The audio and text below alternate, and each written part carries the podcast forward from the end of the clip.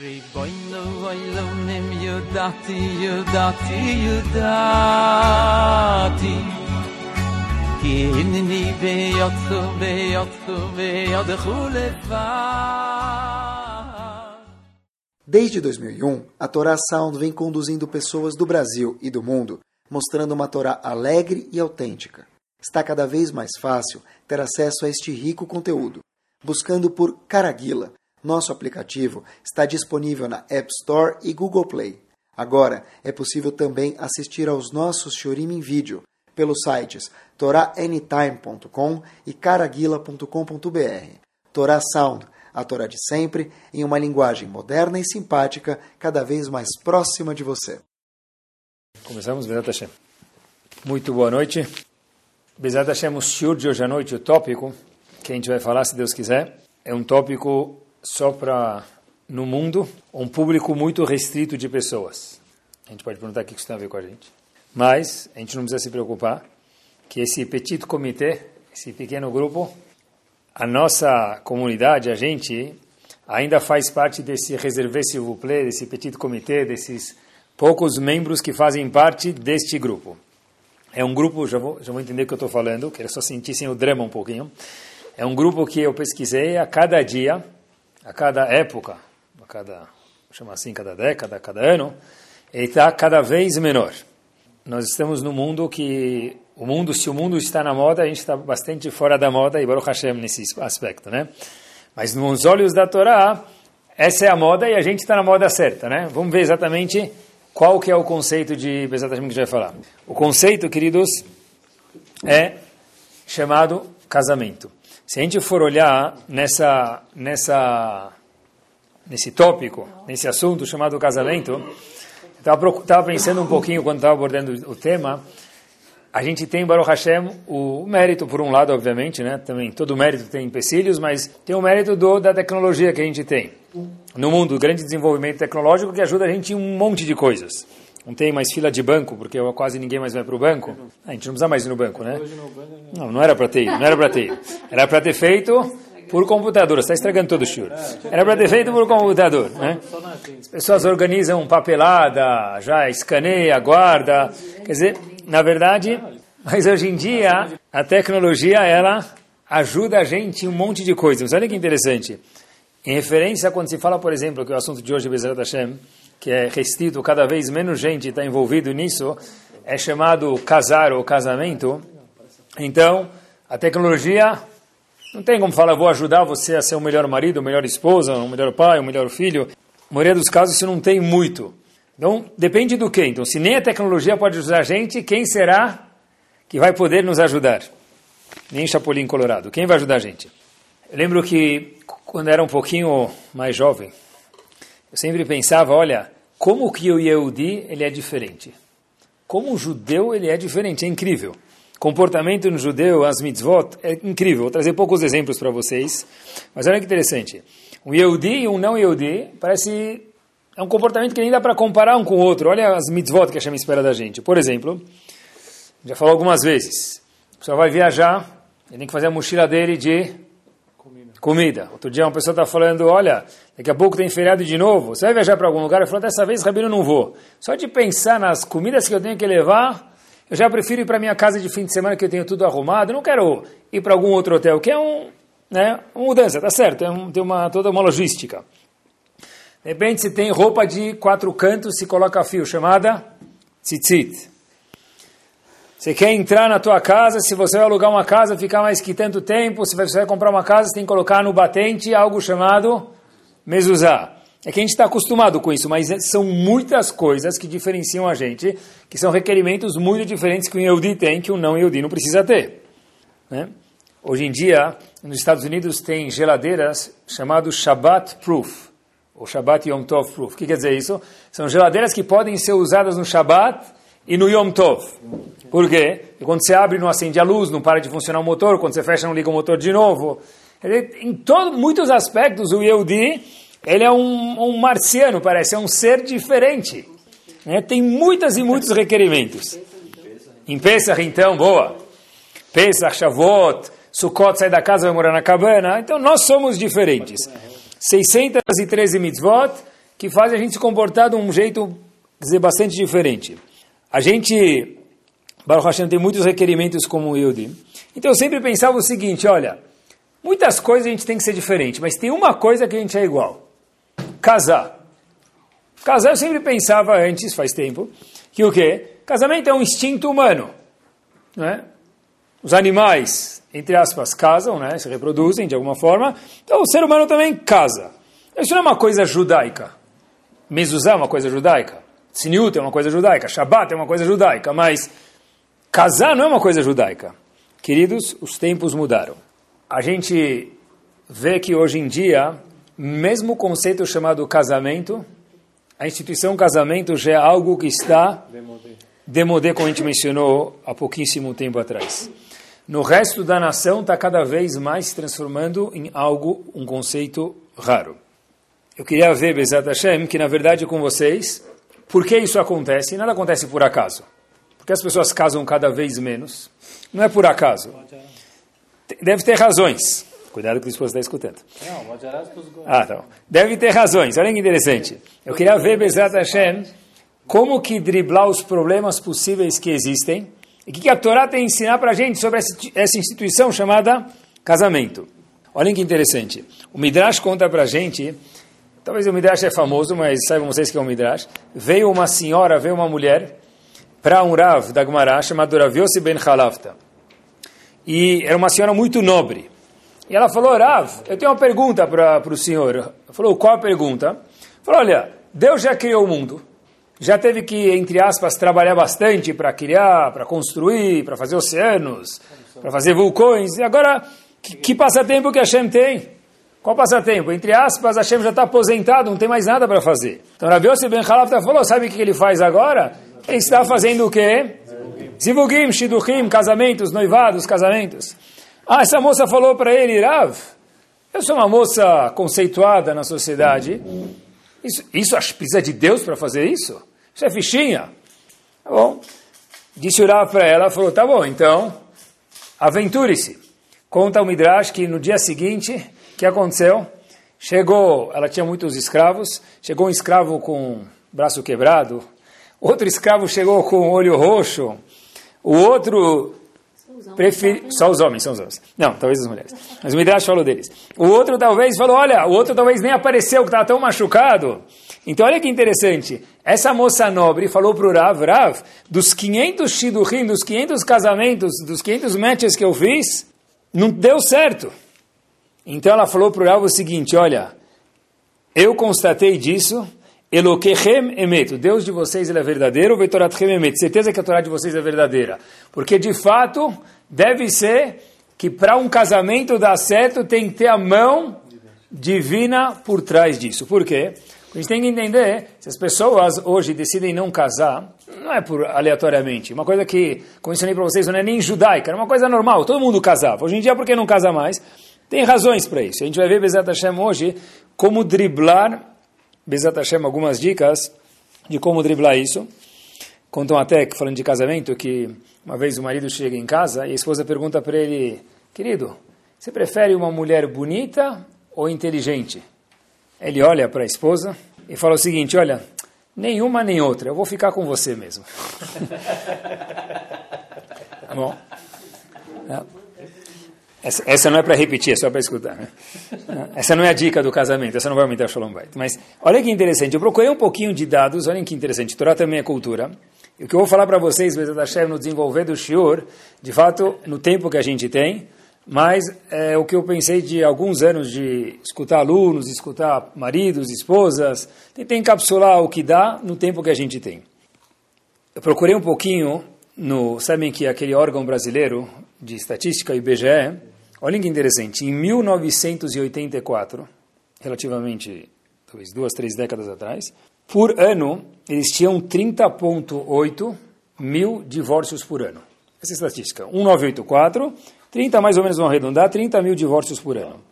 Em 2014, subiu para 130,5 mil população também cresceu. 2004, desculpa, 2004 subiu de, de 30, 30 mil para 130 mil em 10 anos. E para 2014 subiu para 341 3,1 mil divórcios por ano. Quer dizer, o, mundo, o número subiu de 30 para 130, de 130 para 341 mil divórcios. É, mas não no mesmo nível. É, não na mesma proporção. Em Israel, olha que interessante, falar, ah, tá bom, mas em Israel como funciona? Eu procurei um pouquinho também, num lugar confiável. Em 2016, 140.591 pessoas casaram. Então, é metade é o número de casamentos que tiveram, né? 140 no em Israel agora, em 2016, 140.591 pessoas casaram. Então, o número de casamento é mais ou menos 70 mil. Houveram 32 mil pessoas, ou 16 mil, casos de divórcio. Tá? Dizer, a gente está falando de 23% em 2016 em Israel. Então, a gente está falando de 140 mil, de 140 mil, 32 mil se divorciaram recentemente em Israel. Então a pergunta é a seguinte, entre parênteses, nada a ver com choro, já que estava procurando, o índice de natalidade em Israel é 3,13 crianças por família, é o maior índice dos países desenvolvidos, é o mesmo índice dos países árabes. Interessante, né? Índice de natalidade em Israel hoje é 3,13 crianças por família. Saímos da natalidade e voltamos para o casamento. Então a pergunta é a seguinte: por que tem tanta gente que está se divorciando? Tem tanta gente que ainda nem casa mais. Fala, se é para divorciar, eu nem vou tentar casar, né? Deus me livre. Então a pergunta é a seguinte, queridos. Por que de fato é tão difícil? A Shem já falou para a gente, olha, se não fosse eu que estivesse fazendo o Shidurim, não ia dar certo. Essa é a ocupação de Hashem depois que o mundo foi criado. O que Hashem está fazendo, respondeu o Midrash, cuidando dos casamentos. Então, se a gente for olhar para a Torá, Bezat Hashem, a gente vai ver segredos, mas precisa de um, uma receita. Olhar para a Torá Kudoshá como se fosse a primeira vez. Quando a gente olha para a Torá, já conheço a história, difícil de absorver a mensagem. Vou pedir para vocês olhar para a Torá como se fosse a primeira vez na minha vida. Em Parashat Vayera, está escrito o seguinte, o primeiro patriarca, famoso Avram Avinu, todo mundo conhece a história, veio receber três anjos. A gente não tem ideia, meus queridos, do que é um anjo. Um anjo, por exemplo, nem come.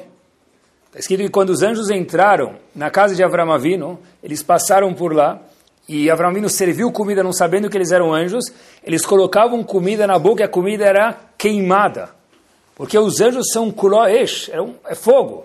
São, são seres, não pessoas, que ficam do lado do trono de Hashem. A gente não tem ideia do que é isso. Por que é importante levar isso em consideração? Os anjos perguntam para Avram Avinu, Ayesara Istecha, famoso passuco, aonde está sua esposa? Avram Avinu, obviamente não sabia que eles eram anjos, recebeu três visitas, o que ele falou para eles? Ela está na cozinha fazendo koisat, está na cozinha fazendo gefilte fish. Não. Está na cozinha fazendo gefilte fish. Está na cozinha fazendo koisat. Hine baoel. Minha esposa está na tenda, ela está fazendo os afazeres de casa. Rashi faz uma pergunta é assustadora. Olha a pergunta explosiva que Rashi faz, queridos. Ops, não entendendo. O que, que interessa para um anjo que mora do lado do trono celestial de Hashem, quando coloca uma comida na boca, que nem coloca, mas só nesse caso colocou, para disfarçar, não parecer um anjo, o que acontece? Aonde está a tua esposa? O que, que interessa para um anjo saber onde está a esposa de Abraão Avino? Por que, que o anjo não perguntou para Avino quanto deu o jogo do Botafogo ontem? ou se o Palmeiras ou o Corinthians ou o Vasco ou o Botafogo estão na primeira divisão na segunda. O que, que interessa isso para um anjo? Porque a Torá conta isso para a gente. A Gemara conta para a gente algo que é assustador mesmo se a gente olhar isso como pela primeira vez na vida. A Gemara fala para a gente no, em Baba Metzia, na página Peizain Amudalef. Olha que interessante. Os anjos fizeram uma pergunta que, de fato, para um anjo é banal. É ridícula. Cadê tua esposa? Parece que aqui não é nem recato. O que você tem a ver com minha esposa? Para mim não podia ficar ofendido. Você conhece minha esposa de algum lugar? O que você quer da minha esposa?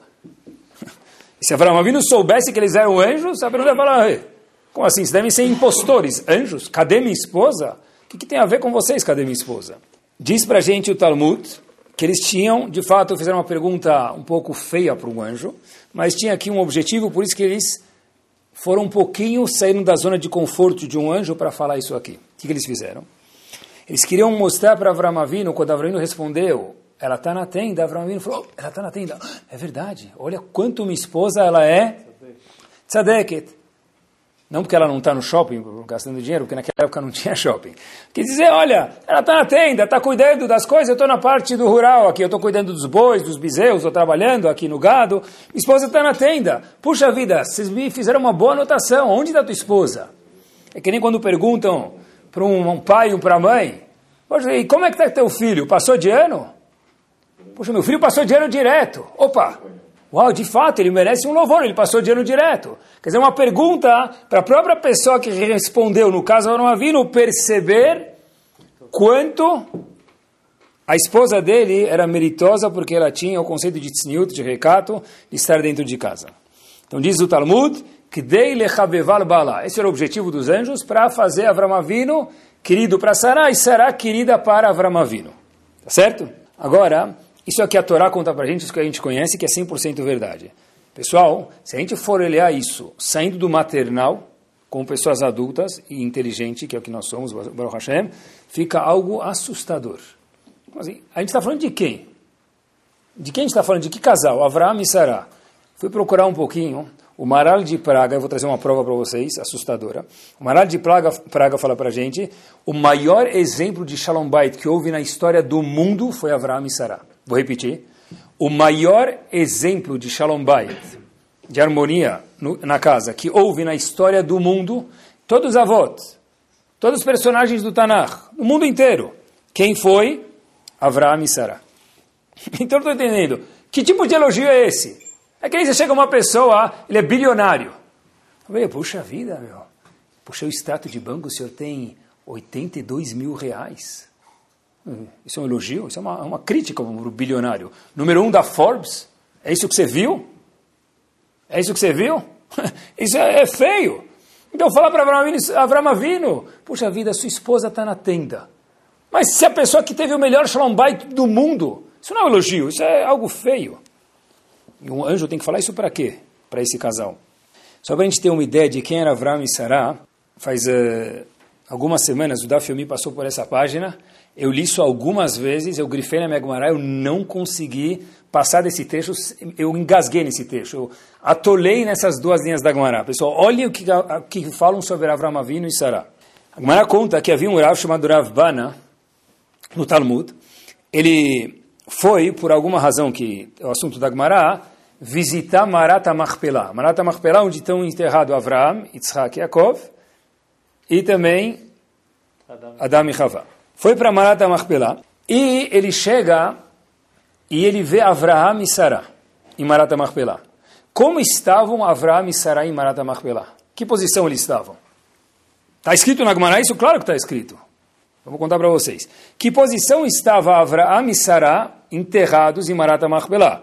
Essa história do Talmud aconteceu muito depois deles estarem falecidos. Então, o corpo de um tzadik, informação, ele não se decompõe. Mas que posição se acham que eles estavam Avram e Sarah, imagina que eles não estavam decompostos, como um tzadik não se decompõe de fato, como que eles estavam fisicamente? Que posição? Que posição está Avram e Sarah? Fazendo amidá, de pé? Pessoal, olhem que interessante. A Gumará conta para a gente, eu li algumas vezes, porque senão seria um crime falar isso para vocês. Li, traduzi, li de novo, procurei se é assim que se explica mesmo, se é essa tradução, se eu estava lendo errado. Avram Avinu estava no colo de Sarah. A Gumará fala que como deixaram ele ver isso? Falaram, aqui, aqui não tem Yetzerará, pessoas falecidas não têm Yetzerará, então não vai pensar nada de errado de Avram e Sará, que não é muito, uma conotação muito bonita. Então Avram Avino, e Agmará conta isso para a gente, o Tratado de Baba Batra, página 58a, que Avram Avino estava deitado no colo de Sará, abraçado com Sará. A Sará não foi enterrada muito tempo antes? Sim, mas eles estavam enterrados abraçados. Diz o Maral de Praga, sobre essa Gemara, isso vem mostrar a Ardut, a proximidade do casamento de Avram Avino e Sará, que mesmo depois dos 120 anos, os dois estavam juntos. Daqui tem, costuma dizer, que vale a pena trabalhar sobre Shalom Bait.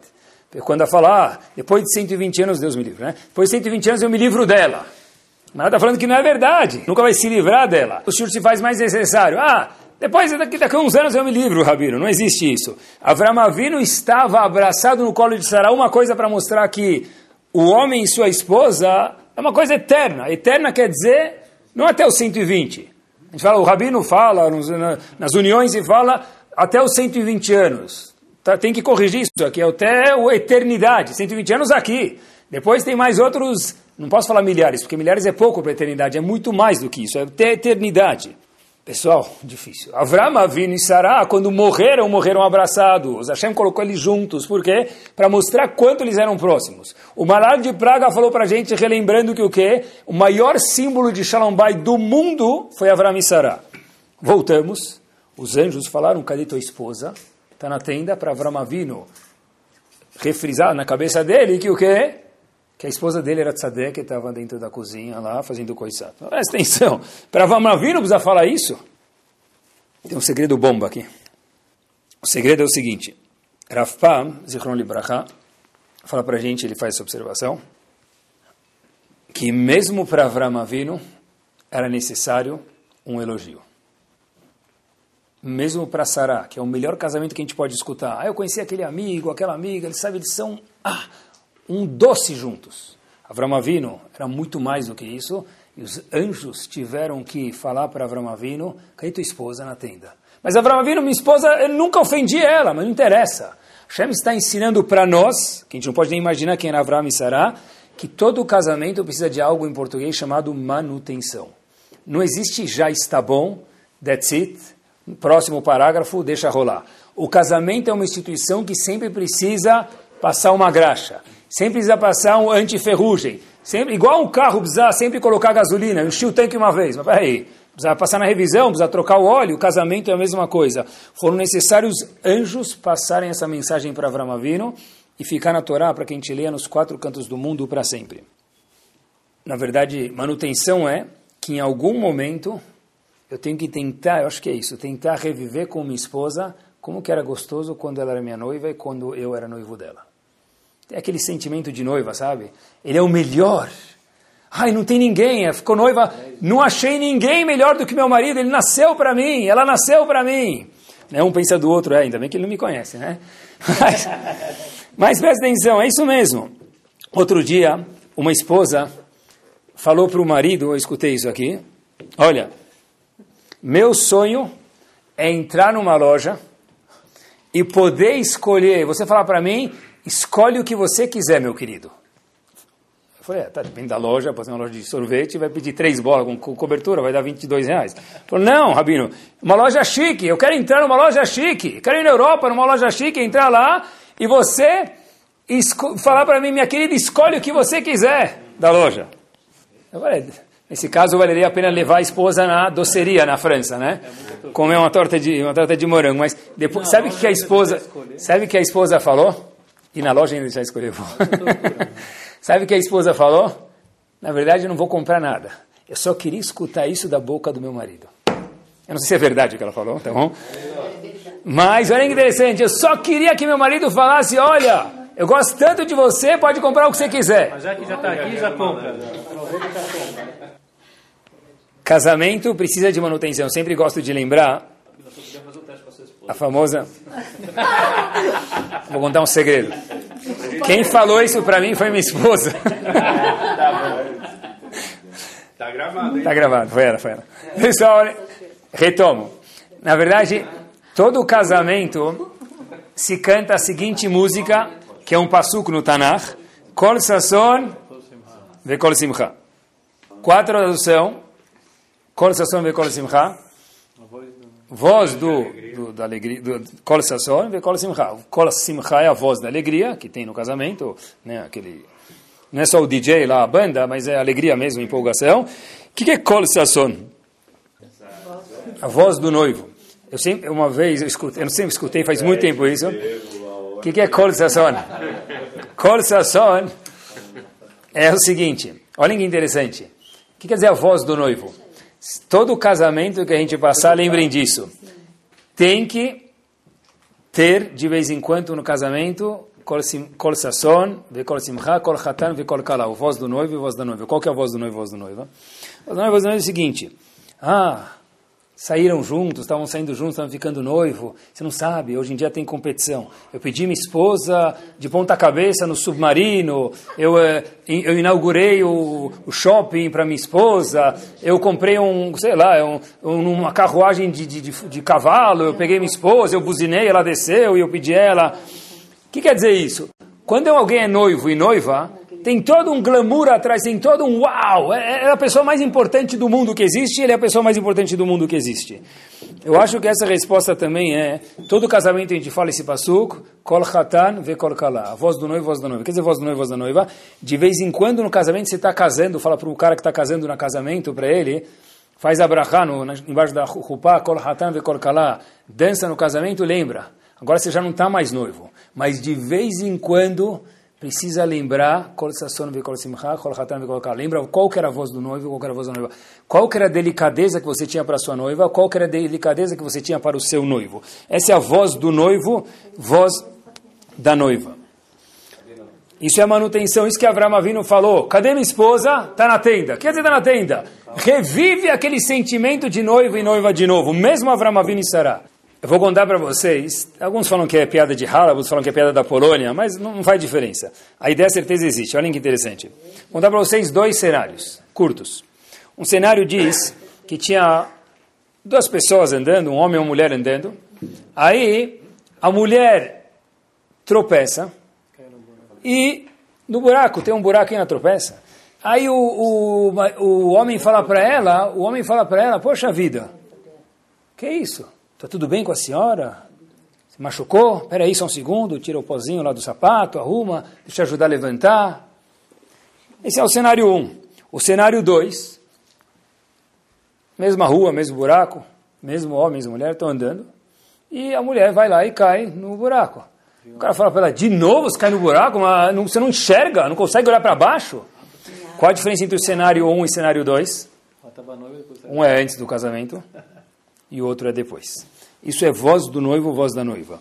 Voz do noivo, voz do noivo quer dizer, Hashem falou para Avram Avinu, vou te mandar anjos, querido, para que fique registrado na Torá, para que a gente aprenda, porque Avram Avinu também precisava aprender, mas era muito pouco, para a gente é muito mais.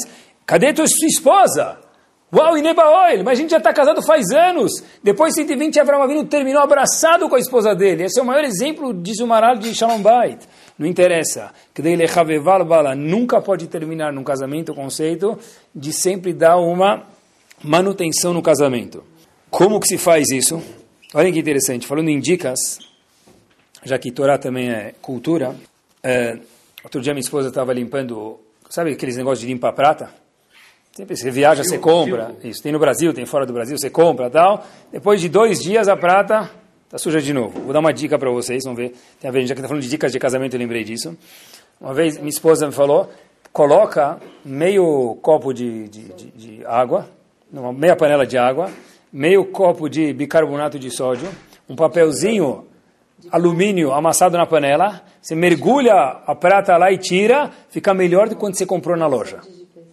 É espetacular. Minha esposa falou, olha, um monte de coisa. Eu falei, você comprou tudo isso? Ele falou, não, eu só joguei na can... na, na... Não, desculpa. No bicarbonato de sódio e ficou tudo novo. Casamento, tenta depois, fica espetacular, fica lindo, fica melhor do que na loja nova. Bom, já, os maridos já economizaram uma bolada. Os maridos já economizaram uma bolada, aí não precisa comprar nada de novo. Meia panela de água, meio copo de bicarbonato de sódio, um papelzinho alumínio amassado, mergulha lá, borbulha lá, mergulha, ferve e mergulha a prata, vai sair tudo novo. E quantos dias dura? Dura bastante, dura bastante. Não, é a mesma coisa. Dura muito, dura muito, dura muito. Voltamos. Quer dizer, se eu ficar limpando com limpa-prata, eu vou ficar horas e horas e não vai ficar tão bom. Tem dicas, tem dicas que funcionam. Se a gente sabe uma dica, funciona bem na vida. Em relação ao casamento, é a mesma coisa. Olha que interessante. Quando se fala de manutenção que a gente mencionou, qual é a dica que os anjos passaram para Avram Avinu? Onde está tua esposa? Está na tenda. Para que isso? O que Avram Avinu vai fazer provavelmente depois que voltar para a tenda? Falar, oh, puxa, que bom que você ficou na tenda. O conceito chamado em, elogio, em português, elogio. O elogio, quando ele é verbal, não quando é mental, e eu imagino que ela escutou e ela não escutou, eu imagino que ele escutou e ele não escutou, que não adianta nada, é incrível como funciona. Se a pessoa elogia a esposa ou elogia o marido na frente das crianças, você nos fala, uau, se eu sinto que meu pai gosta da minha mãe, minha mãe gosta do meu pai, o maior presente que a gente pode dar para os nossos filhos é Shalom Bait. Esse é o maior presente que pode ter. Ele pode pedir um drone e ficar feliz, mas mais do que o drone, com a câmera, é ver meu pai e minha mãe bem. Esse é o maior presente que existe. Às vezes pode acontecer que o marido elogie a esposa, a esposa elogia o marido, na frente dos filhos, o que acontece? Os filhos falam, opa, e a gente? Esse tipo de ciúmes é positivo, né? Por que, só elogia a Ima e a gente? Mas manutenção no casamento quer dizer que tem que, de vez em quando, parar, ter voz do noivo, voz da noiva, e tem que ter, meus queridos, elogio. Elogio quer dizer verbalizar algo que nós já vimos. Todo mundo gosta de um elogio, meus queridos. Não tem ninguém que fala, eu já estou casado faz 10 anos, faz 20 anos, faz bodas de ouro, bodas de rubi, bodas de shahwar. Aí já chega, não precisa de mais nada. É mentira isso. Avram Avinu falou, Hashem falou que precisa, todo mundo precisa. Pergunta assustadora do casamento tem que ser essa. Você casaria comigo de novo? Essa tem que ser a pergunta. Ah, você quer casar comigo? Na hora da roupa, que está tudo lindo lá, a mulher está embrulhada, parece um bombom. A noiva está embrulhada, parece um bombom. Toda arrumada. Ficou 25 horas fazendo cabelo, unha, pé, orelha, tudo, né? Toda a roupa. O marido está todo empomponado lá. O marido ficou 25 minutos, talvez. Mas a mulher ficou 25 horas. Decoração, música, trompetas, todo aquele glamour, toda aquela... É, quer casar comigo? É difícil falar não. Né? Depois de 10 anos, de 20 anos, ter kol sasson, ve kol simcha, kol hatan, ve kol kalai, fala, você casaria comigo de novo? tem que uma vez, de vez em quando, falar, puxa vida, claro, com certeza. Que sim, né? Uma vez não é suficiente? Olhem o que é casamento, meus queridos. Eu vi um fato que aconteceu. Tem uma estivá, tem uma estivá chamada Hafetz Chaim nos Estados Unidos. Fizeram em nome do Hafetz Chaim. Mas uh, o Rosh Shivá desse Shivá, falecido, o Rosh Shivá, ele levantou, depois que a esposa dele faleceu, fazer um espeto. Espeto quer dizer fazer umas, falar umas palavras sobre a esposa falecida dele. Então, o Rosh Hashivá fez talvez o espeto mais curto que a gente já ouviu na história, mas talvez seja um dos mais ou mais poderoso. Ele levantou e falou a seguinte frase, olha, ele subiu no palco, pegou o microfone, no púlpito, pegou o microfone e falou o seguinte, olha, eu já fiz espeto para trabalhinhos importantes, para pessoas muito grandes dentro de Ben Israel e louváveis.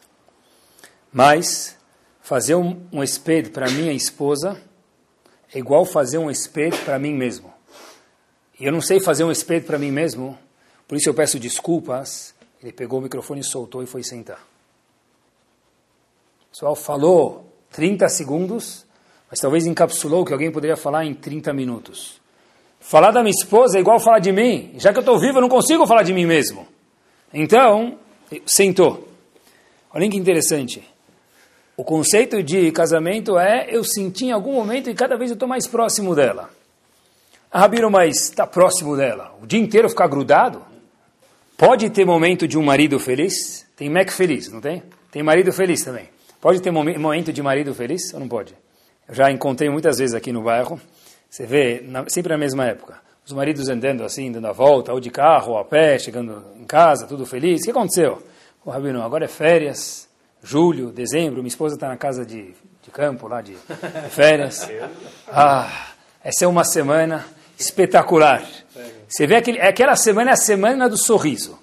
Eu chamo a semana do sorriso. Você vê os maridos lá, não é o sorriso, não, é, encosta na orelha. Você vê o sorriso, é, valeu o dentista do ano para aquele branqueamento, para ver aquela alegria espetacular. Rabino, é duas semanas espetaculares que eu tenho, que é um Descansópolis. por causa das crianças. Ah, sim. Dan-le por causa das crianças, tá bom. Agora a pergunta é a seguinte, pode isso ou não? Esse é, esse é o sentimento de um casamento saudável ou não saudável? A regra num casamento é que não tem regra, meus queridos. Não que Deus me livre não tem alahota, não falei isso. Mas a regra é que não tem uma regra específica. Se eu estou bem com minha esposa e ela está muito bem comigo, qual o problema de eu poder ficar com meus amigos três dias, quatro dias, uma semana? Qual o problema? É, que meus pais também. Qual o problema? O único problema é... A gente também, se puder. A gente também, as mulheres também. As mulheres também, isso. O único... único... O problema é quando eu vivo o ano inteiro falando, não, não aguento esperar aquela semana que vai ser a única semana feliz da minha vida. Porque meu ano inteiro é ruim. Isso assim é grave.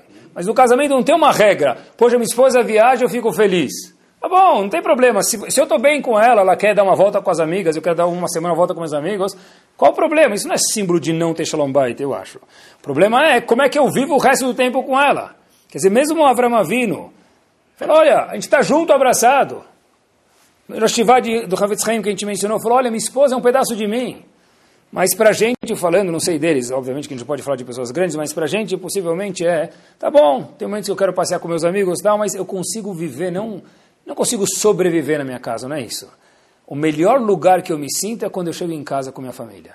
O lugar que mais é gostoso para mim é dar uma volta com minha esposa no quarteirão, é sair no jardim, é ir no parque, é ir, quando eu estou de fim de semana, andar meia hora na rua, caminhar, conversar, bater um papo sobre o céu e sobre as estrelas, nada muito profundo. Isso é chamado manutenção. Porque um casamento que não tem manutenção é difícil durar. Se Abraão Avino precisou disso, a gente precisa também. E a regra é que não tem uma regra para todo mundo. Mas elogios, que a Hashem ensinou para a gente, são sempre. Tem que ter, reviver algum momento de noivo de volta, noiva de volta. De novo, Avram Avino. Hashem falou para Avram Avino, como está escrito na Torá, na mesma paraxá, dos anjos que vieram visitar, Olha, Avram você vai ter um filho. Um tinha quantos anos? 99. 99. Sará também era uma senhora de idade, tinha 90. Então, logo que Sará escutou esses visitantes que eram anjos, ninguém sabia, falando, você vai ter um filho, o que, que Sará fez? Riu. Obviamente, no nível gigante dela de Emuná, teve uma falha 0,0001, muito pequena. Sará riu, falou, como é que pode ser que eu vou ter um filho com meu patrão, meu senhor, ele está de idade. E é uma realidade. Meu marido tem 99 anos. O corpo do ser humano não consegue mais ter filho. Uma mulher não consegue ter filho com 90 anos. Quando Hashem repetiu para Avram Avinu, Avram, Hashem falou para Avram Avinu, Avram Avinu, só uma perguntinha. Por que, que sua esposa Sarah riu e falou o seguinte, que ela está velha? Ela não acredita nas minhas palavras? Mas o que, que ela falou? Ele está velho. Então daqui, a Gumara fala, e o Rashi traz, que Hashem mudou as palavras de Sarah. Agora de novo, se Abraão tivesse escutado, Sarah falando, meu marido está velho, quando a gente fala do melhor shalom do mundo, isso ia estragar o shalom deles? Esse é o Hidush. Em algum ponto pequeno, nível mor deles, gigantes, que a gente nem sabe quem é o Avram Yitzhak, e Yaakov, e daí por diante, a Torá está contando para a gente que sim atrapalhar. Porque Hashem teve que trocar na Torá e falar, olha, na verdade, Avram Avinu, sabe quem, sabe quem que a Sarah falou? Ela falou, como eu posso ter um filho, não como meu marido posso ter um filho. Mas Avram Avinu é a realidade, um homem de 99 anos, num jeito normal, e uma mulher de 99 anos não podem ter filhos. Foi trocado que Sarah falou, como pode ser que meu marido vai ter um filho nessa idade, vai conseguir gerar um filho? Mas na verdade Hashem falou, que Sarah falou, como ela própria pode ter um filho, quando Hashem foi contar a mesma história para Avram Avinu. Daqui a gente vê que palavras, meus queridos, ferem mesmo o maior Shalom Bay do mundo. E mesmo se for uma palavra que ela é verdadeira. Ela é verdadeira. Puxa vida, como você engordou? Ela engordou mesmo, mas você assassinou a mulher. Para a mulher engordar é igual, sei lá, o, não sei. Não vou falar que homem perder cabelo, porque eu também não... Mas, mas é uma coisa grave. Então, palavras ferem, mas é o melhor casamento do mundo. Não interessa. A Hashem está ensinando para a gente que a Hashem teve que trocar. Avram Avinu, por que, que sua esposa falou que ela não consegue ter filhos? E não falou a verdade que ela tinha falado, a Hashem, quando recontou a história para Avram Avinu, não falou, e meu marido não consegue ter filho. Eu acho que quando se fala de palavras, é o conceito mais talvez simples do mundo, mas se a gente pensasse nisso, estou falando comigo mesmo antes de falar, seria o melhor Shalom Bay do mundo. Uma vez você vai ligar para tua esposa, vai ligar para o teu marido para falar qualquer coisa, ela está com uma amiga no carro. E ela fala, querido, ou ele está comigo no carro, e fala, ele fala, querida, você está no Viva Voz. O que, que a gente fala? Ai, como um savá, com tal tempo, só liguei para ver onde você está, aproveite o dia. Talvez estava ligando para descarregar o extrato inteiro do cartão de crédito nela, ou vice-versa. Ou ele está ligando para falar que ele está sem almoço faz um mês. Mas na hora que está no Viva Voz, eu acho que de fato, segurar, pronto. Para falar bem, é deixar o celular no Na hora que vê que apertou a situação, coloca no Viva Voz. Se fizer isso muitas vezes não vai dar certo, né? Mas a gente tem que imaginar, eu estou falando com minha esposa, estou falando com meu marido, está no Viva Voz. Eu vi os terapeutas americanos fizeram um estudo curioso. O estudo é o seguinte, isso é um estudo científico, 70% dos casais, 70% dos casais no mundo, tá? Eles têm algo que não é ajustável. 70% dos casais no mundo tem algo que não é ajustável, não é, não é algo que dá para reconciliar. O que quer dizer isso? Olha que interessante. 70% dos casais do mundo tem algo que o marido nunca vai conseguir se adaptar à mulher, e tem algo que a mulher nunca vai conseguir se adaptar ao marido. De cada 10 casamentos, 7, o marido vai ter uma coisa que ele não vai conseguir chegar perto da mulher, flexibilizar, vamos dizer, para ela, e ela para ele. Pode ser isso, o ritmo, um é muito rápido, outro é muito devagar. Pode ser, sei lá, a mulher é tem um pique grande, o marido tem um pique mais baixo, vice-versa. Ou, lá, o marido gosta muito de viajar, a mulher não gosta, vice-versa. Economia, romantismo, tudo. 70% dos casais tem um ponto, pelo menos, que o marido nunca vai conseguir. Ele quer, mas ele não consegue. É impossível ele se ajustar algo para a mulher dele. E tem algo que a mulher quer, mas ela não consegue. Não é porque não quer, ela não consegue se ajustar ao marido. Então, como é que vive? Ela nasceu para mim, ele nasceu para mim. Talvez seja parte dos 30%, mas a maioria de nós é parte dos 70%. Como é que se faz, então? A resposta é o seguinte: tem que procurar uma solução. Mas como? É irreconciliável? Que solução que eu vou procurar é para algo irreconciliável? É o seguinte: a primeira coisa é saber que paixão no casamento é muito menos importante do que eu vou falar para vocês agora. Aquela paixão lá inicial do casamento, oh, oh, isso é importante, isso é bom reviver de novo, mas não é isso que segura um casamento. O que segura um casamento? Vi uma frase espetacular. O sucesso no casamento, olha que espetacular, não requer muito mais do que encontrar a pessoa certa.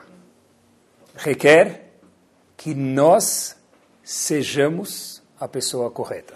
Repito, o sucesso no casamento requer muito mais do que só encontrar a pessoa certa, que é muito importante, mas requer que, Bezerra Hashem, nós próprios sejamos a outra metade que vai fazer o que é correto.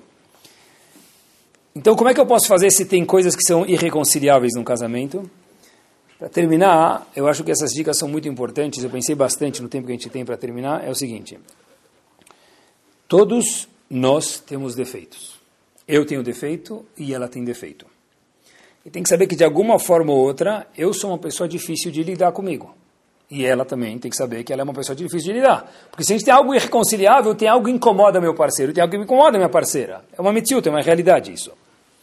Quando eu incomodo alguém, o que eu preciso fazer? Indispensável para uma manutenção de um casamento é falar o quê? Desculpa. Pedir desculpa. Se a desculpa vier com a vírgula, porém, todavia, contanto, já não é mais desculpa. Na verdade, eu queria te pedir desculpa, porque eu cheguei atrasado, mas deixa eu te falar um negócio, vai. Quantas vezes você não atrasou comigo? Já não valeu. Eu queria te pedir desculpas, mas uh, a verdade é que eu tinha um cliente esperando. Se a gente justificar cada vez alguma coisa, a mulher especialmente não entende isso como uma desculpa. O marido também, provavelmente. Quer dizer, a pessoa, para ele poder ter um casamento é entender, tem coisa que é irreconciliável. Eu incomodo minha esposa num lado, ela me incomoda em algum ponto. Na hora que eu incomodar alguém, acontece isso. Mas eu tenho que falar desculpa sem justificar cada vez a minha desculpa. Desculpa quer dizer, eu errei, eu estou ciente que eu errei. E Baruch Hashem, eu sou humano, errar é humano, então não tem problema. Pretendo, Bezat Hashem, não repetir esse erro de novo. Às vezes, tem algo que também é preciso, é o seguinte, eu vi uma frase muito bonita, é o seguinte, Sou duro como pedra, vê se vocês adivinham o que, que é. Sou duro como pedra, mas uma palavra me quebra. Quem sou eu? Repito. Sou duro como pedra, mas uma palavra me quebra. Isso também é uma dica para o casamento manter. Fora pedir desculpas, outra dica. Sou duro como pedra, mas uma palavra me quebra. Quem sou eu? Silêncio. Sou duro como pedra, o silêncio é duro como uma pedra, mas uma palavra que seja, ela me quebra. Vou contar para vocês uma história que aconteceu nos Estados Unidos para terminar, para a gente ver quanto a gente, marido e mulher, às vezes tem que saber ficar em silêncio. Eu queria falar, eu tinha que falar, mas tem que saber ficar em silêncio às vezes. Isso é parte do Shalom. A história passou nos Estados Unidos, uma história verdadeira. Um casal que um Yehudi, uma mulher, homem e mulher Yehudi, que eles tinham uma situação econômica um pouco mais eh, precária, vamos chamar de alguma forma ou outra, eles economizaram durante alguns meses e anos para poder comprar um carro. Um amigo falou para eles, olha, tem um leilão que vende carros seminovos, eu vou com você, eu vou te ajudar, para que você compre um carro mais barato, que você está economizando tanto tempo para poder ter o melhor uso do seu dinheiro. O leilão era em Queens, Nova York, e a esposa estava saindo, o marido estava saindo, e a esposa falou para ele, olha, você não coloca o dinheiro no sapato? O marido falou, por quê? Não, você vai lá no leilão, sabe quanta gente tem se alguém pegar teu dinheiro? Falou, como vão pegar meu dinheiro? Falou, não. Falou, aí o marido falou para a esposa, sabe quem respeita você? Tive uma ideia, colocou o dinheiro no bolso, colocou um monte de papel de, né, de limpar o nariz, né, só o nariz, em cima. Falou, então tá cheio de papel em cima, então, quem é colocar no meu bolso? Alguém colocar no meu bolso, vai pegar um papel sujo, lá não vai acontecer nada. Tá. Foram lá no leilão, o marido com o amigo dele lá, foi lá no leilão tal, e procurando o carro, estavam olhando, investigando o carro, uma forma, sabe, você tem que ver qual carro que é antes de dar o lance, analisando o motor, tudo. Aí o marido sente uma batidinha nas costas, assim, o cara do, de trás fala para ele, ó oh, meu querido, é, coloca a mão no seu bolso, por favor. Ele olhou para trás e falou assim, quem é você? Ele falou, você não me conhece, eu também não te conheço, mas tinha um indivíduo andando por aqui, eu vi ele saindo com a mão do teu bolso, saiu correndo. Aí o marido falou para si mesmo, eu já vim precavido, um monte de papel higiênico em cima, embaixo tem o dinheiro, mas ele roubou o papel higiênico. O cara coloca a mão no bolso, tiro e queda, todos os papéis higiênicos estavam lá e o dinheiro foi roubado. Bom, voltaram para casa, né? O marido chega em casa, fala para a esposa, vamos dar uma volta, tal. Cadê o carro? Não, vou conversar. E o marido vai dar uma volta e fala, olha, começa a ficar em silêncio. E o marido, a esposa fala, mas Shubakir, né? O que aconteceu? Aí ela falou, é que eu eu estava lá no leilão, colocaram a mão no meu bolso, roubaram dinheiro, eu acabei não comprando nada. Eu voltei com papel higiênico, mas o dinheiro não foi. Aí a mulher deu a volta no quarteirão com o marido, voltaram para casa, o marido estacionou o carro na porta de casa, ele olhou para a mulher e falou o seguinte, você não vai falar o que eu estava esperando escutar? Aí a mulher falou o quê? Eu te disse, eu te falei, era para ter guardado, era para colocar no sapato, era aquela drachá toda de meia hora, que era o mais normal. A esposa falou, olha meu querido, que, que vai adiantar agora eu falar para você guardar no sapato? O dinheiro já não está mais aqui. Aconteceu, capará. Bom, silêncio. História 100% verdadeira. Anos depois, esse mesmo casal, não foi mais comprar o carro, já, tava, já tinha comprado um carro de outro jeito, anos depois, esse mesmo casal, a irmã do noivo, ia casar em outra cidade, não em Nova York, e eles estavam indo para... Eles iam para o casamento, iam dirigir com a família da cidade deles para a cidade do casamento, onde ia ser. Então o marido, antes disso, era a única irmã que ele tinha, foi comprar um terno novo, uma roupa nova, uma mulher também se arrumou, tudo tal. E o marido falou, vamos carregar o carro, colocar as coisas, né, para ir para lá. E cada um se encarregou de alguma coisa. Então eles viajaram no dia do casamento, o casamento, vamos dizer, era domingo à noite, domingo de manhã eles pegaram a estrada para ir em direção ao casamento. E a mulher colocou as roupas no carro, o marido colocou as roupas da criança, e eles foram em direção ao casamento da irmã do noivo. Todo mundo feliz. Chegaram no hotel, algumas horas antes do casamento, depois de dirigir algumas horas de estrada. Ele abre a sacola de terno. A sacola de terno não tinha nada mais, nada menos que um cabide vazio lá dentro. A mulher trouxe, colocou a cabide, não conferiu se o terno estava lá dentro ou não, e veio nem o terno feito sobre medida, nem o paletó, nem a calça e nem a gravata. Então o marido estava pronto para falar: é nós. Agora é nós. Poxa vida, é minha única irmã, eu fui mandar fazer um terno, economizei minha vida para isso. Cadê o terno? Só que quando as palavras estavam chegando na garganta dele, foram abrir a boca, ele lembrou do caso do leilão. Poxa vida, minha esposa não falou nada. E a esposa viu ele abrindo lá, entra lá e fala, mas cadê teu terno? Aí o marido fala, acho que eu acabei de ver o vazio. A esposa olha para baixo e fala, você não vai falar nada para mim? Aí o marido fala, ah, o que, que adianta agora falar? Agora já foi. Sabe o que? Eu vou usar meu terno de dia a dia, que eu já vim com ele, dirigindo com ele. De qualquer jeito, ainda bem, eu trouxe um terno que eu uso todo dia. E as fotos a gente dá um make-up aí. Quem vai lembrar do meu terno no mês que vem? Não tem problema. A esposa vira para os filhos que estavam do lado dela e fala: Olha, meus queridos, vocês nunca vão ver o seu pai tão bem vestido no casamento como ele vai estar no casamento hoje à noite.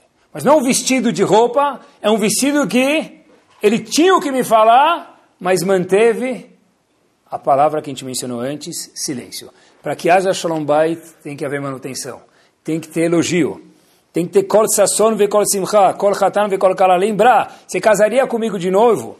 Tem que saber pedir desculpas, como a gente mencionou. E como a gente finalizou agora, se 70% dos casamentos tem algo que não dá para reconciliar, é tem que saber, às vezes, ficar em silêncio. Por quê? Porque como a história provou para a gente, sempre, queridos, no casamento é tiro e queda. Isso pode demorar mais ou menos, mas sempre. Quanto mais a gente faz para a nossa outra metade, alguma hora esse, efeito bumerangue volta.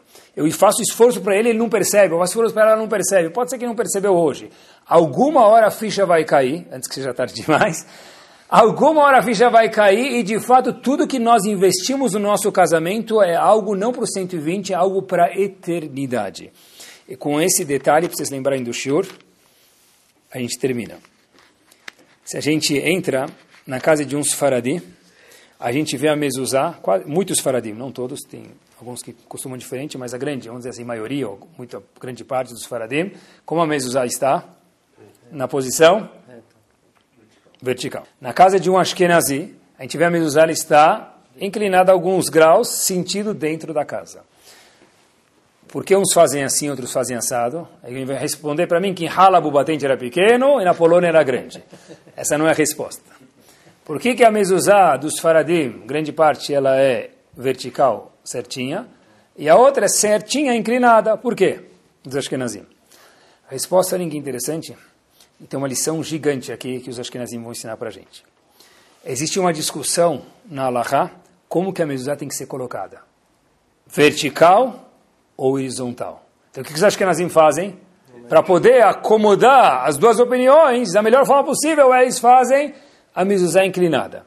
Cada vez que nós maridos, cada vez que nós mulheres entrarmos em casa, seja Sfaradi ou Ashkenazi, lembra pelo menos da mezuzá do Ashkenazi, ou quando for Ashkenazi mais fácil, colocar a mão na mezuzá e fala, uau, a minha mezuzá teve que se inclinar para acomodar outra opinião. Então nós, Bezat Hashem, maridos e mulheres, temos que às vezes fazer um esforço, ser flexível para ela e ele para mim, para que Bezat Hashem, nosso casamento, seja a coisa mais gostosa do mundo e o melhor presente, com isso a gente termina essa frase, que a gente pode dar para os nossos filhos é o melhor Shalom Bait. Quanto mais Shalom Bait tem, mais saudável o marido e a mulher, isso é óbvio, mas mais saudável e mais feliz são as crianças quando chegam em casa. Torá Sound, desde 2001, aproximando a Torá dos Yehudim e de você.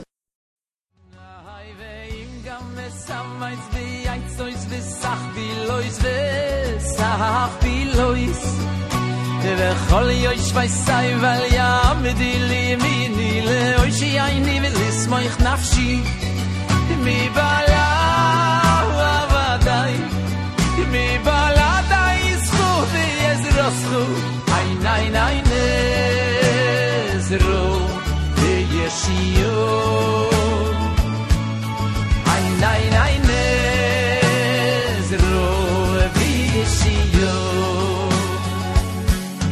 now.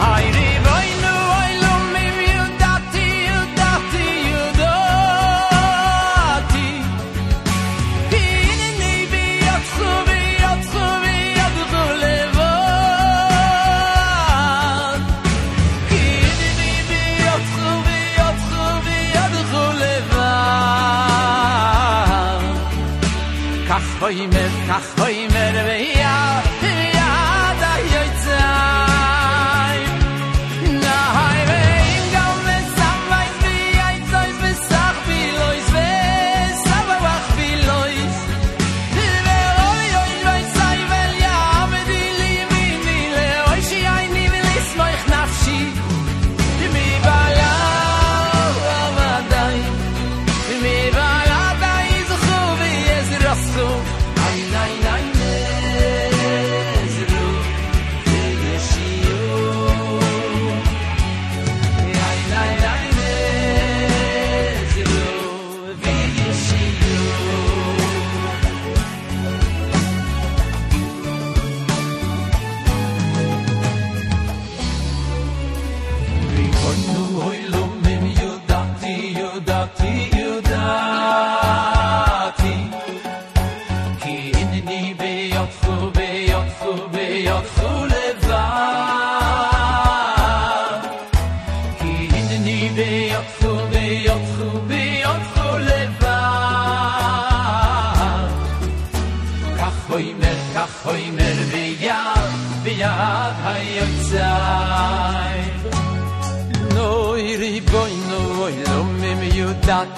יודעתי, יודעתי. הנני ויצו ויצו וידחו לבד. כי הנני ויצו וידחו וידחו לבד. כך אומר, כך אומר, ביד, ביד היוצא. hay veim gam mesam iz vi ay tsoy iz sag vi loy ve samarach vi loy. Ve khol yoy shvay sai vay yam di limini le oy shi ay ni vil is mei nafshi.